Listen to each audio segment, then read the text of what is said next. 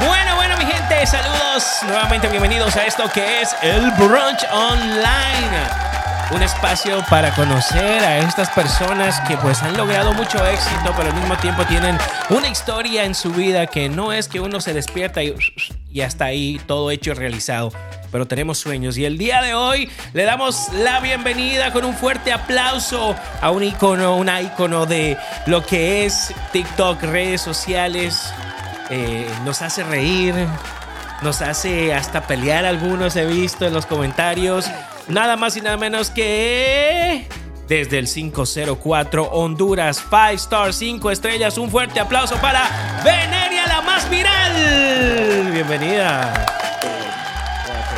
No, pero no, pero yo sé que, yo sé que eh, esa tranquilidad tuya ahorita es, no sé si será porque estamos en un, en un podcast. No, es que la verdad estoy, estoy un poquito nerviosa porque, o sea, yo nunca he estado con un hombre. ¿Cómo? ¿Cómo? sola, sola. Ah, no, yo, yo he visto Sola. por ahí varios videos que has estado con No, varios como- hombres. No, sola no, sola, no estoy aquí sola en este podcast. Ah, bueno. Oye, gracias por aceptar estar conmigo. Antes de hacer este podcast te conocí junto, gracias a Francisco eh, Paso Cadera, te conocí, platicamos, empecé a hacerte preguntas porque me interesaba saber de tu vida, saber cómo llegaste. eh, no solo a hacerte viral, pero la persona, el personaje o, o quién eres. Quería saber si este era un personaje, quería saber eh, todo lo que, que venía a tu alrededor, porque tienes una energía muy buena. Y una vez yo me acuerdo que ingresé a tu TikTok y andabas ahí como que en pleno discusión con tus, con tus seguidores y te digo la pregunta y te digo, pero tú tienes mucho seguidor que le encanta esa cosa. Sí, sí, le- ah, bueno, la verdad, se, o sea, ahorita la verdad andan mucho, much- muchas personas que, o sea, como siempre, en todas las redes sociales siempre tienen que haber un hate. Eh, sí, me, yo me altero y me pongo histérica, toda histérica, porque pienso que me están tocando. Y mis seguidores que me quieren, y porque tengo Te mucha, mucha mujer, o sea, mucha mujer que me, se me sigue. Casi el 80% de mis estadísticas son mujer y 40% hombres. Y me defienden, ellas me defienden. ¿Y qué haces aquí? O sea, ellas se ponen ahí a conversar con ellos. 80% mujeres y ahí el resto son los caballeros. Para que vean, pues, para que no te digo que no, sí, sí. Y bueno, mira, eh, entre lo que hablábamos, eh, ya pude conocerte un poquito y fue donde me interesó mucho tu historia, porque no es que tú un día al otro te levantaste y ya, o sea, yo voy a hacer esto, sino que tú venías, eh, me comentabas que te- eras fanática de otros TikTokers, Ajá, seguías. Y, y tú empezaste a subir videos con ese propósito porque eh, al ser tu, tu misma personalidad. Sí, pues fíjate que te voy a, te voy a hablar un poquito sobre cómo yo me fui vi- viral en, la- en las redes sociales.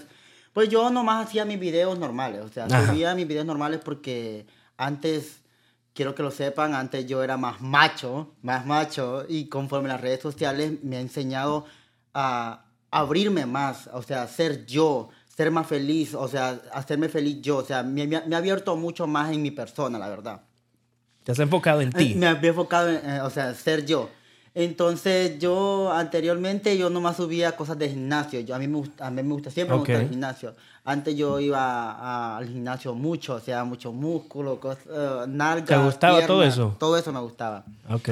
Eh, subía videos así nomás enseñándome mi abdomen y Mm. mis niñas, o sea, comentaban siempre qué guapo. Tú no eras de los que solo iba a tomarse fotos, realmente hacías ejercicio. No, yo, yo Ah, ok, yo- ok, yo- ok. Ay, Quiero aclarar porque no, Yo no. hacía tú- ejercicio, yo hacía ejercicio. no como aquellos que suben una foto una vez y ya. ¿verdad? no, no, no, no, no, nada que ver. Pero este, sí, eh, empecé con mis videos, esos así, y ya, ya después empecé con un, con un video que me fue muy viral, que si te agarran por detrás, ay, me rindo, me ahogo. ay, me- Entonces, yo empecé con ese video y, o sea, y se me fue muy viral ese video. Ya después me puse a hacer en vivos y ya la gente, yo metí un hombre, a un hombre, me acuerdo, un en vivo, un gringo, yo hablando. ¿Pero fue una colaboración o estaban juntos? No, porque en TikTok tú, tú puedes mandar, o sea, en Porque TikTok- tú dijiste al empezar que nunca habías estado con un hombre sola. No, no, pero sola, pero aquí en el cuarto, en Ok, personal, porque... Ok, ok. Ya, ya te iba a decir, ¿cómo que no? Y ahora, ¿y por qué? Bueno, cuéntame, después vamos a entrar en eso. No, es que, o sea, yo, yo estaba en, en vivo y Ajá. el muchacho me mandó la solicitud. En TikTok usted ha visto que uno puede mandar la solicitud, Claro. puede mandar request para batallas y todo eso. En TikTok. Y lo aceptaste. Y acepté al muchacho. Y era un tremendo negro. Ay. Y, y yo enamorándolo. Y mis niñas todas, todas riéndose porque la vibra. ¿Qué le decías? ¿Qué le decías? Yo le decía que me pusieran four, que me pusieran cuatro, que me preñara, que me pusieran cuatro hijos. Y todo eso. Le decía que la caca me cuajaba y que. o sea, ando la caca fértil y que- o sea, todo lo, lo- un chiste, va. Pero él te entendía. Él- él- yo le decía en inglés, can you put in four and Yeah, eh, six eh, and seven, y todos los números. there, pin, pin, pin, puyones, le decía yo, así le decía yo al muchacho. Y todos mis seguidores riéndose. Ya después tenía como 2.000 conectados en el en vivo. Yo no me había dado cuenta en las estadísticas que me estaban viendo. Eran 2.500 porque yo apenas empezaba. Pero todo esto era sin tratar de ser otra persona. Simplemente eso fue cuando tú saliste. Ya, Cuando yo salí. ya te sea, dijiste a conocer. Esta es quien soy yo. Ajá, esta, yo empecé, o sea, yo empecé y, y me empecé a hacer más feliz yo, o sea, empecé, empecé a ser yo, o sea, lo que Seguridad. gustaba, seguridad mía. Wow. Porque ya mi familia, o sea, es muy, muy cuestión aparte y a mí no me daba pena porque mi familia me miraba y me mandaba, me mandaba los videos. Y yo digo, mi familia me está viendo, pero, o sea, yo me reía y mis seguidores se reían también. Y eso, así no, y eso fue difícil para ti porque tú sabes que en el, en el mundo de las redes sociales hay como que eh, todo el mundo detrás de, una, de, una, de un celular pone cosas bastante fuertes. Me Sí. imagino que también tuvo su lado negativo en tu vida que tú supiste claro. manejarlo, pero tú me comentabas cómo utilizaste todo ese hate eh, y lo convertiste en positivo. En positivo, Háblame de sí. eso.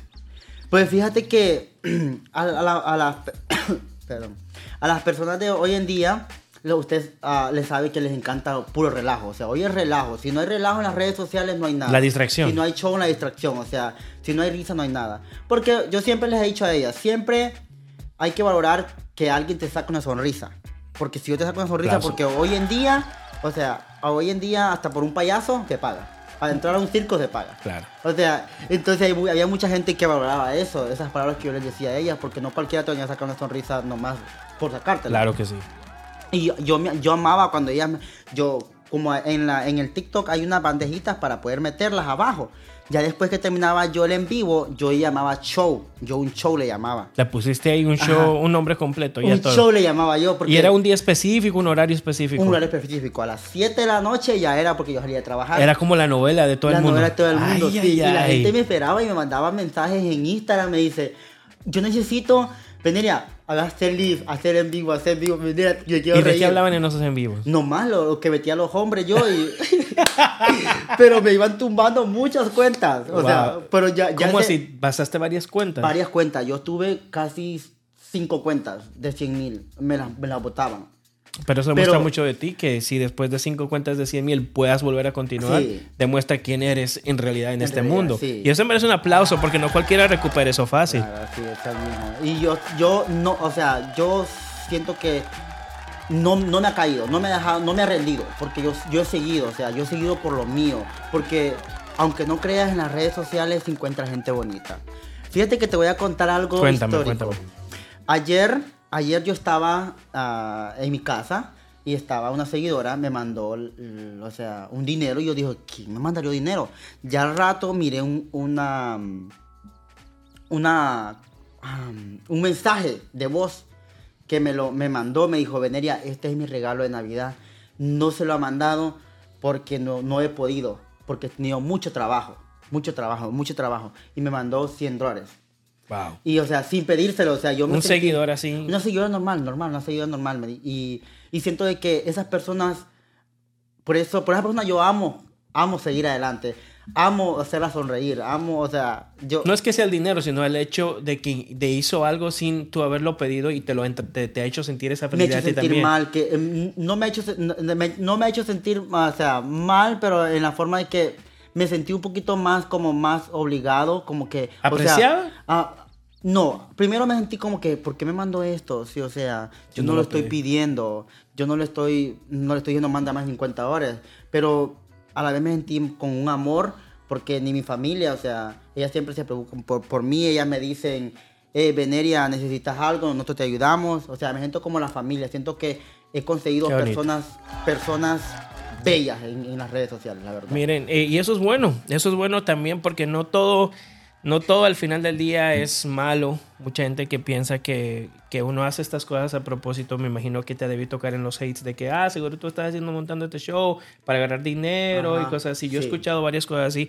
Pero cuando te conocí, eso fue lo que me llamó la atención. Me estabas hablando de... eh, yo me metí a un post tuyo ayer, creo que fue ayer o anteayer, que tú estabas como que un poquito emocional.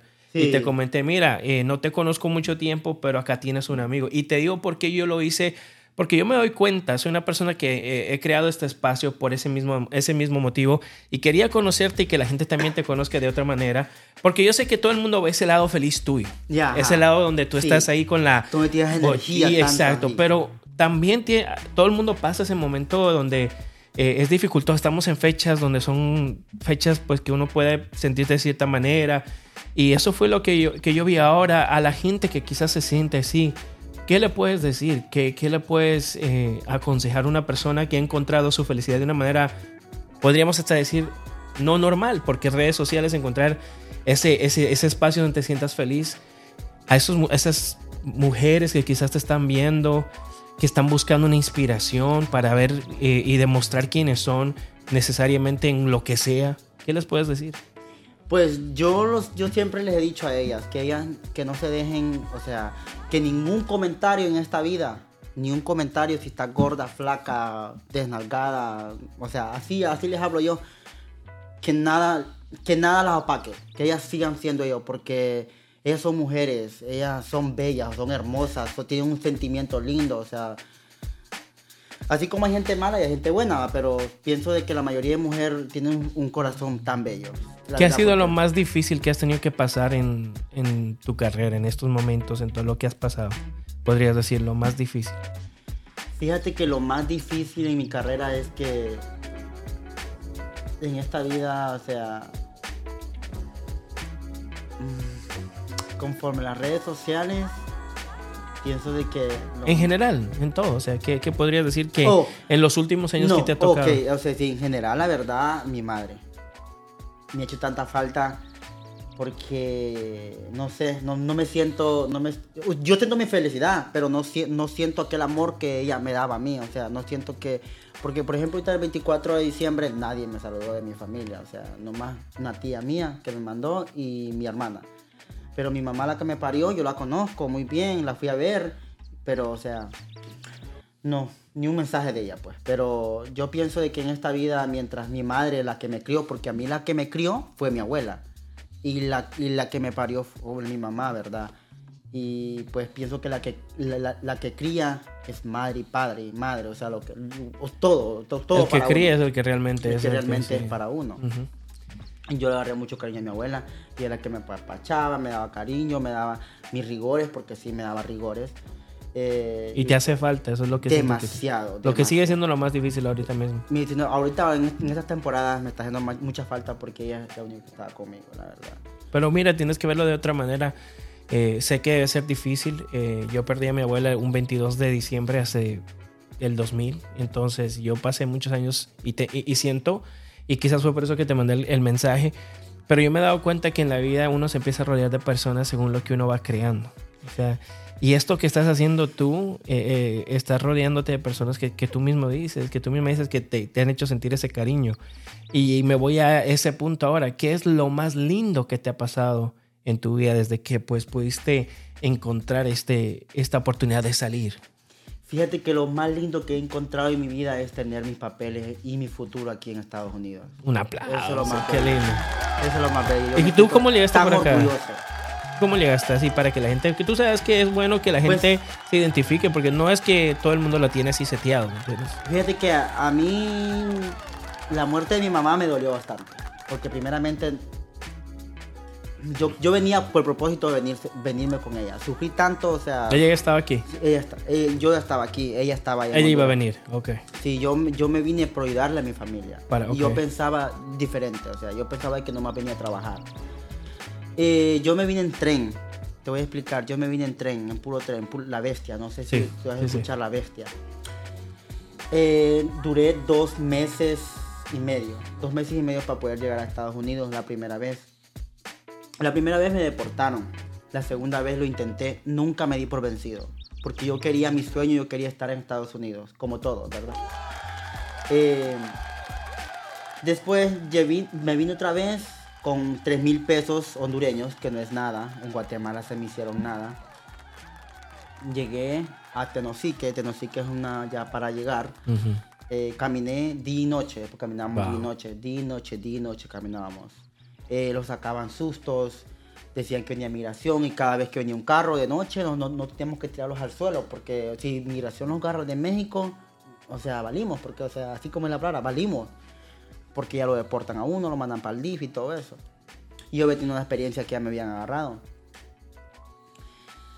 Ah, para no te dar tan larga, fíjate que llegué a Tenosique, en Tenosique hay casas de inmigrantes. Por eso amo el público de México. Yo no tengo nada que hablar de México, porque México fue que no me dejó morir de hambre, de sed, eh, me dio vestimentas, me dio, o sea, me Te llenó el bocado, recibió. o sea, y me recibió con un amor tan lindo, hermoso, la lindo. verdad. Yo me iba para las calles a pedir, ellos me daban mi, tostón- mi, mi monedita. No era mucho, pero ellos me daban con amor. Ellos me lo daban siempre. Yo no tengo nada que ver de México. Estoy demasiado agradecido porque todos pasamos por ahí. Por México todos pasamos. Y de ahí logras llegar finalmente acá, años después. Fíjate que lle- llegué, llegué a Tenosique, venía, venía nomás en puro tren, porque yo venía en puro tren. Ahí ah, venía, ve- veníamos en puro tren. O sea, yo llegué a Estados Unidos en puro tren. Y en casas de migrantes, porque casas de migrantes, De paso a paso. paso a paso. Sí, y este, ya después llegué. Mm, Me vine un, en marzo. Eh, marzo. Llegué como en abril. en- o sea, abril primero, por ahí. Por ahí. Por ahí llegué. Marzo, sí. Y como el primero de marzo me vine y con- vine, llegué como en abril. Como en abril. como ¿Cuántos días se 10, demoró todo el 10, proceso? Como un mes y, y unas semanas por ahí. Wow. Sí, para poder llegar a Estados Unidos, porque México es demasiado grande. ¿Y cómo te sientes ahora que ahorita cuentas esa historia y estás donde estás?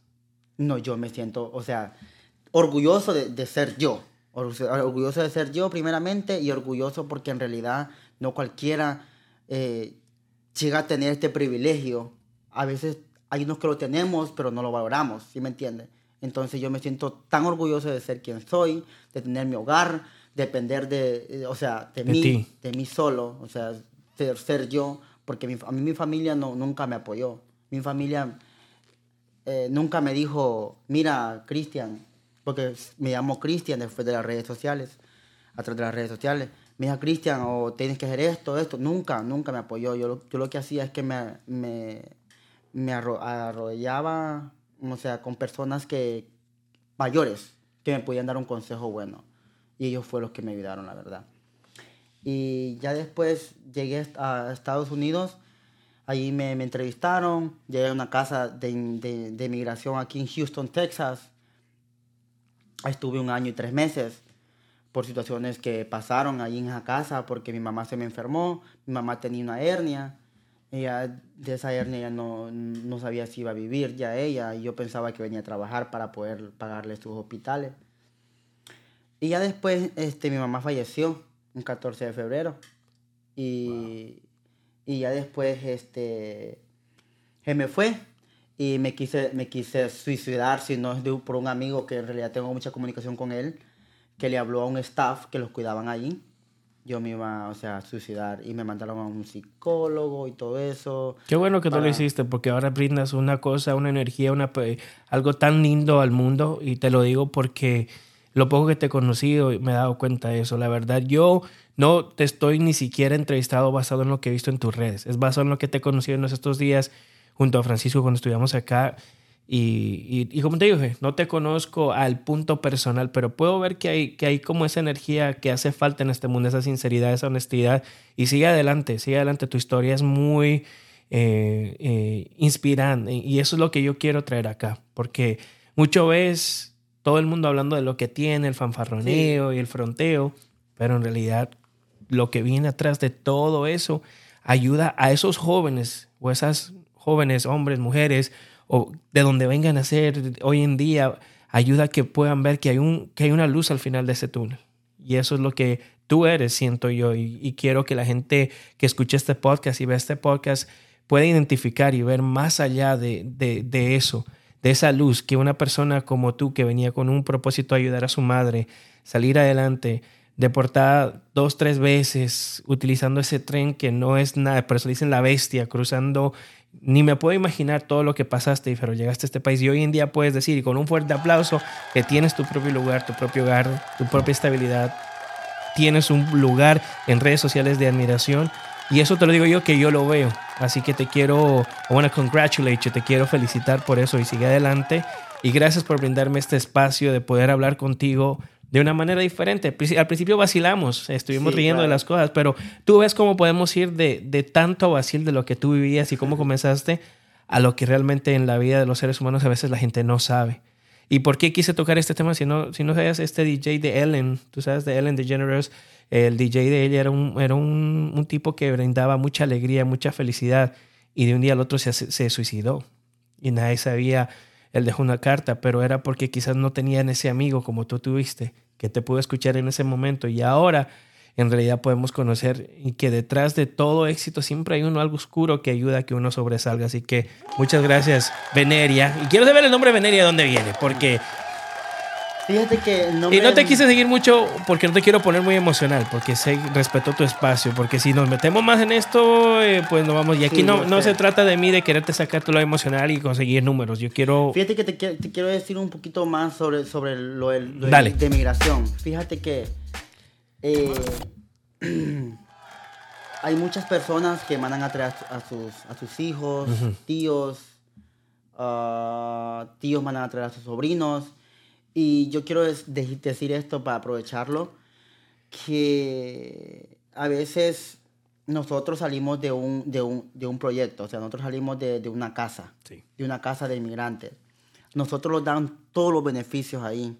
Tú sales de migración, no sé si sabes, tú sales de migración y a ti te dan cortes afuera para que tú puedas, o sea, ir a tus cortes. Y solucionar tu situación. Y, y, y arreglar tus papeles. Mira, a mí me echaron mucho miedo aquí en este país, como todo hispano. Perdón. Como, mucho, como todo hispano. A mí me echaron mucho miedo que no vayas a los cortes porque te van a deportar, que aquí, que allá, que... O sea, no.